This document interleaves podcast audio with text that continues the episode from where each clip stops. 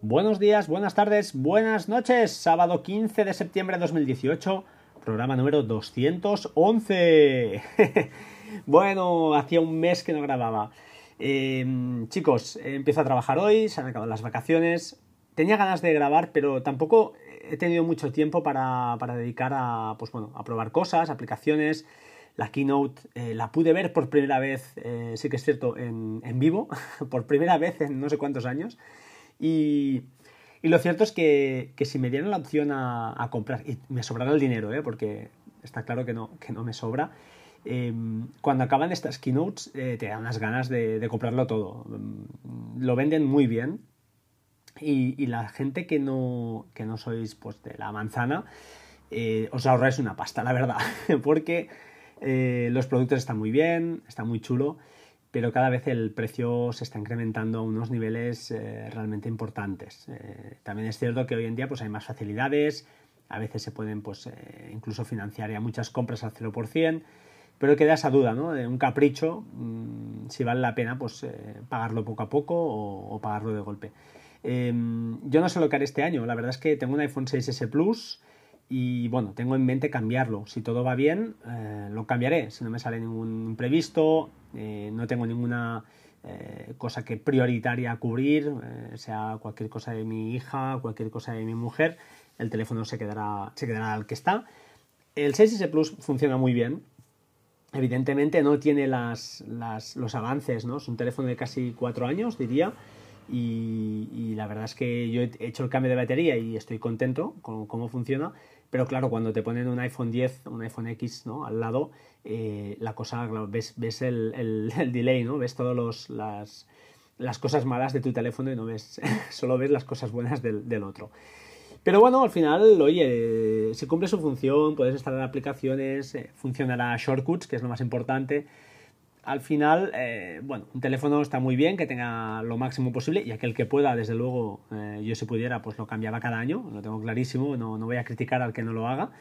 Son hobbies, no se puede defender que se amorticen ni que nadie sea... No estamos hablando aquí de ejecutivos de, de, un mundo muy particular donde además utilicen determinadas aplicaciones y que realmente sea vital tener un teléfono de esta, de esta gama yo creo que para el 99,99% de la gente es puro capricho eh, y cambiártelo pues simplemente porque, porque te gusta y ya está. No, nadie puede defender que en un año amortices un teléfono de 1.500 euros.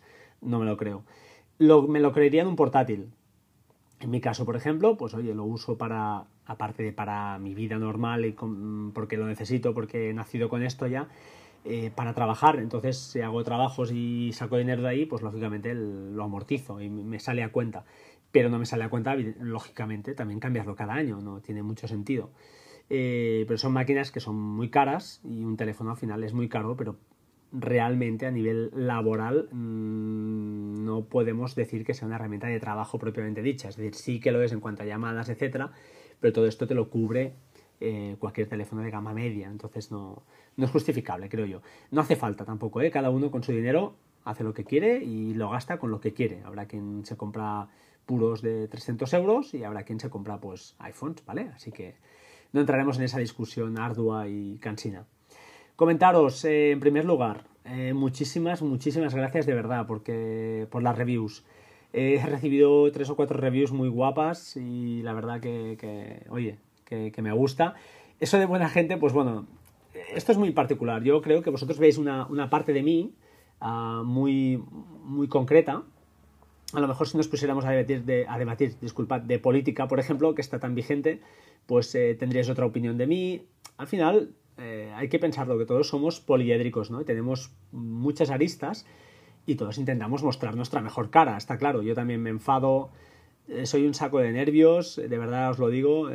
tengo a veces hasta problemas para dormir, tengo problemas, incluso se me cae alguna, alguna clapa de pelo cuando paso épocas de mucho estrés y eso va en la personalidad de cada uno. Entonces, yo intento mostrar mi mejor cara cuando estoy grabando y porque al final el podcast, y ahí viene el título, ¿no? La labor del podcaster. Yo creo que, estamos aquí para distraer, eh, para informar también y para enseñar lo poco que podamos saber cada uno. Hay gente que sabe muchísimo, hay gente que sabemos menos Eh, siempre con humildad, creo que es bueno. Hay por ahí algún personaje que, bueno, que cada uno hace lo que quiere, pero yo creo que la, la osadía y el decir con esa seguridad, ¿no? Que es, es admirable también, ¿eh? Pensar en uno mismo que, que, es creerse que es muy bueno, eso yo creo que también es admirable y es bueno. Pero mostrarlo de cara a los demás, eh, esa superioridad, yo creo que a veces es tramposa, porque, como digo, puede ser muy bueno en una cosa y muy malo en otra. Entonces, eh, bueno, hay que tener esa, yo creo que esa picardía a veces, yo creo que es un poco de incluso ser consciente de mm, no venderte demasiado, no sea que te peguen algún, algún hachazo por ahí. Pero independientemente de esto, lo que os decía, pues he recibido unas reviews muy chulas y, y, al final es un poquito esto, cuando vais en el coche, cuando vais, eh, estáis planchando, eh, un podcast tiene que al menos distraer y, el que está al otro lado, pues oye, mm, poner su mejor cara para que el que está escuchando no se deprima, ¿eh? no le den ganas de tirarse por el balcón, porque si yo empezara a explicaros aquí todos mis problemas, pues creo que acabaríamos todos, o incluso temas, ya os digo, por ejemplo, políticos, ¿no? que, son muy candentes y que, que son muy... Uh, y no deberían serlo, son muy... Uh, ¿Cómo la palabra? A ver si me sale eh, sentimentales, si no es la palabra exacta, pero no debería serlo. Al final, cuando uno mm, habla de política, por ejemplo, eh, no es un tema como la religión, que es basado en creencias, sino debería ser en hechos. En hechos quiero decir en qué es más beneficioso para mí, para mí o para la comunidad, si queréis pensar más en global, para la comunidad en la que estoy. O cuando digo comunidad quiero decir de gente, ¿eh? no hablo de, ni de vecinos, ni autonomías, nada, no hablo de nada de eso. Hablo en conjunto. Entonces, eh, cada uno lo ve de una manera, pero estos sentimentalismos que hemos creado todos y que nos hemos radicalizado un poquito todo, todo el mundo, viene muy de la mano de los políticos, viene muy de la mano de la, de la, sobre todo de la más media, que está manipulando por un lado, por el otro. Y no voy a entrar, no voy a decir que uno es igual que el otro, porque no lo, no lo pienso, la verdad, no lo pienso, pero da igual. Al final sí que todo el mundo tira de, de sentimientos, porque es la manera de arrastrar a la gente. Eh, yo creo que esto es muy viejo, no creo que se inventado de ahora, es muy viejo. Y, entonces, pues bueno, la gente hace lo que cree conveniente o lo que puede para, pues, para sus intereses o para pensando que los intereses que están defendiendo son los mejores para, todo el mundo. Yo no digo que, sea una conspiración y todo el mundo judeo-masónica aquí, que todo el mundo esté... No lo, no lo pienso así. Creo que todavía hay gente que defiende sus ideas por, por, el, por el hecho de ser ideas, no por el hecho de enriquecerse, etcétera, etcétera. Y, pero, mm, bueno, cuesta mucho, la verdad es que cuesta mucho porque he tenido más de una decepción, también os lo digo. Pero bueno, no hablemos de política, cambiamos de tercio y sigamos eh, con lo que estamos, que es entreteniendo, ¿vale? Hoy os quería hablar, eh, para ser el primer, el primer podcast, de un poquito lo que, bueno, lo que, lo que he visto este, este verano y algún par de otros de links que, bueno, que os pueden interesar a lo mejor o a lo mejor no, ¿vale? Eh, en primer lugar, hay una web que vi el otro día que se llama Dehashed, que es parecida a Have I Been Pound, que os dejo los enlaces, ¿eh? Mi pronunciación espero que sea la correcta que son básicamente dos enlaces eh, para, em, pues bueno, para comprobar si un email tuyo o alguna, alguna de tus, eh, pues eso, un email, algún número, nombre de usuario ha sido comprometido eh, y bueno, estas webs pues te lo, te lo muestran. Así de esta manera, pues bueno, quizá te sea más fácil cambiar la contraseña, ya es viejo, pero creo que vale la pena de vez en cuando echar un vistazo a estas webs y, probar, ¿vale? Después os dejo un enlace de Square, Square TV Art, que bueno, está chulo, es una web en Tumblr que uh, bueno, buscas carátulas de series y te las enseña. Y lo bueno es que te las puedes descargar y poner en tus, en tus historias y tal. Y son cuadradas, está, está muy guapo. Creo, creo que esto lo usa iFlix para poner las carátulas cuando está ripeando y convirtiendo, convirtiendo cosas. Pero bueno, ahí, ahí os lo deja también, ¿vale? No os voy a dejar ninguna cosa bomba hoy por ser el primer día, pero bueno, espero que acabéis de escuchar el podcast con las recomendaciones. Eh, también en tema de domótica, eh, comentaros, bueno, me he comprado unos sensores de, de, ya os lo diré, de Hue, luces ya tengo, tengo algún strip, la verdad es que soy de los que pienso, y es una opinión muy personal y muy particular, que aunque son más caras, eh, a veces hay ofertas y tal, pero son más caras las luces de Hue, pero el soporte que hay detrás, al ser un tema de domótica en casa que lo usas a diario sí o sí, no me gusta hacer muchos inventos en temas de domótica, porque lo que puede funcionar hoy, pues mañana te deja de funcionar o dejan de actualizar. Y yo soy personalmente en tema de bombillas, pues eh, aposté por Hue y ya tengo unas cuantas y entonces poco a poco he ido haciendo una, colección. Eh, respecto a esto, comentaros, hay un chisme que se llama Broad, uh, Broadlink, Broadlink of, perdón, Broadlink, no recuerdo, el M3 creo que se llama, voy a abrir el enlace, disculpad, a ver si me sale, Broadlink RM Mini 3, vale. Este cacharrito lo compré Ah, recomendado por, o lo vi en un tweet que lo compró, ya lo diré, eh, Markintosh, ¿vale? Vale 20 euros, está en, Amazon, ¿vale? No es caro, es un cacharrito caro, baratito, que se coloca en una habitación, mm, el alcance es corto, ya está pensado para esto, y yo en mi caso, por ejemplo, pues lo tengo en la cocina y lo que me hace es, me permite desde el iPhone y desde Home, desde Home, desde la aplicación de HomeKit, vaya, usando HomeKit, el framework de HomeKit, con eh, controlar la tele de la, cocina. Subir, bajar canal, subir, bajar volumen, encender, apagar tele. Esto está chulo, es una pijada, ¿eh? es una pijada. Esto hay que jugarlo porque mm, de dos maneras. Una es utilizar la aplicación oficial que llevan ellos, montar el cacharrito. Y dos, usar Homebridge, que es una interfaz que ya he explicado algunas veces, para convertir cosas que no son eh, compatibles con HomeKit, porque no han pagado los derechos o por mm, varias razones, y que eh, pues lo convierte de alguna manera y te aparece ya en la, aplicación de Home. Bueno, para estas chorradas, pues sí que lo que digo, apuesto por lo algo más barato. No me compraría, por ejemplo, una tele que se fuera compatible con HomeKit ahora, porque una tele pues es una cosa que cambias cuando, cuando tienes que cambiar, o porque se ha quedado obsoleta realmente, o porque ya toca, pero no, si una tele tiene dos años, no la vas a cambiar ahora por una que sea compatible con HomeKit, que creo que no hay ninguna, además, pero bueno. Entonces está bien, es una chorradita. Eh, es relativamente fácil de configurar cuando tienes el truco a cómo funciona Homebridge. Y está muy guay porque entonces lo puedes meter en escenas. Y por ejemplo, yo tengo una escena que cuando me voy a la cocina a cenar, estamos en el comedor, pues le digo a la, amiga, le digo, oye, eh, activa escena tal.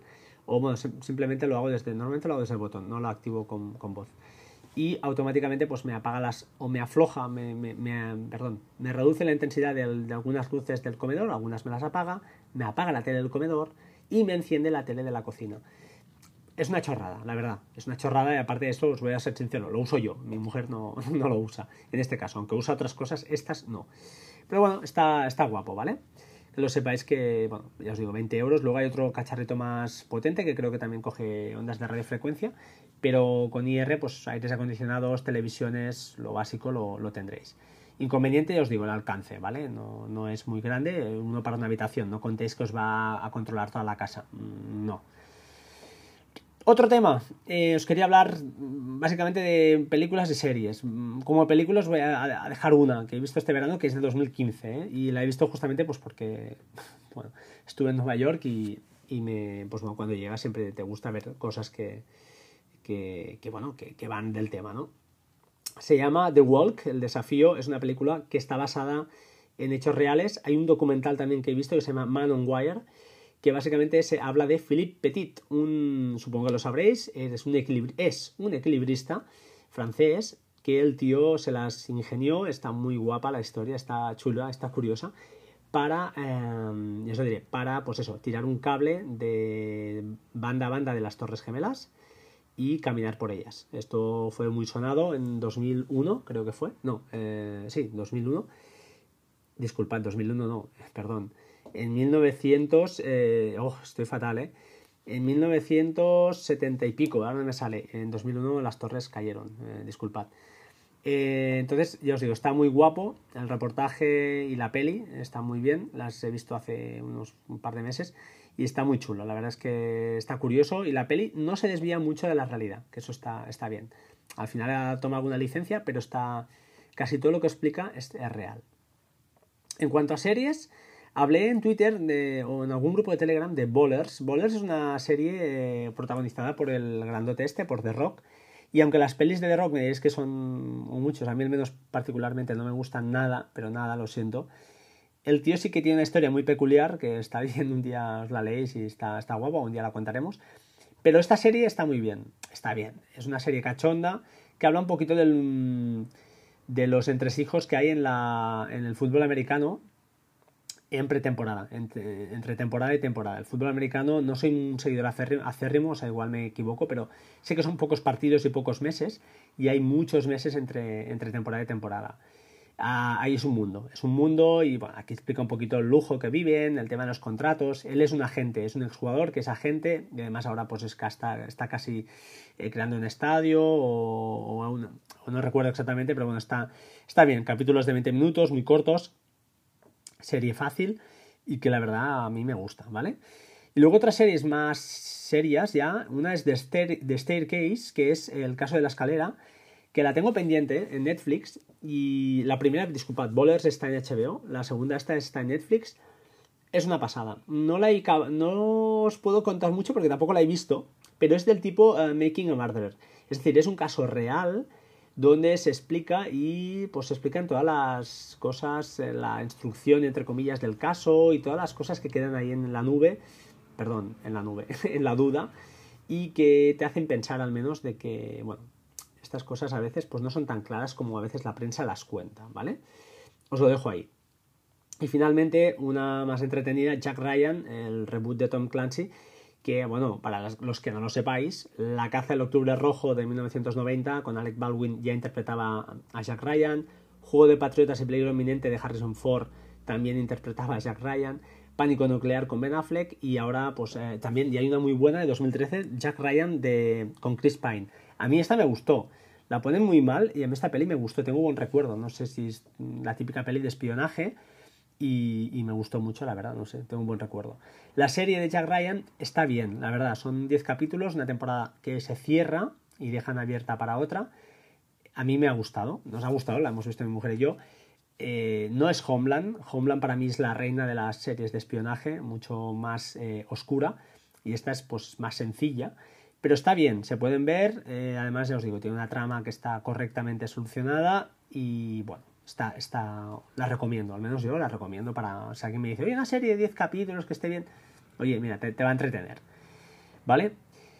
Nada más por hoy, 17 minutitos, eh, agradeceros, he vuelto, ¿vale? Hemos vuelto, espero poder publicar pronto y nada, se me acaban las vacaciones, me voy a trabajar, chicos. Un abrazo y como siempre, por favor, sed muy buenos. Buenos, ¿vale? Un saludo, gracias. Hasta pronto. Chao, chao.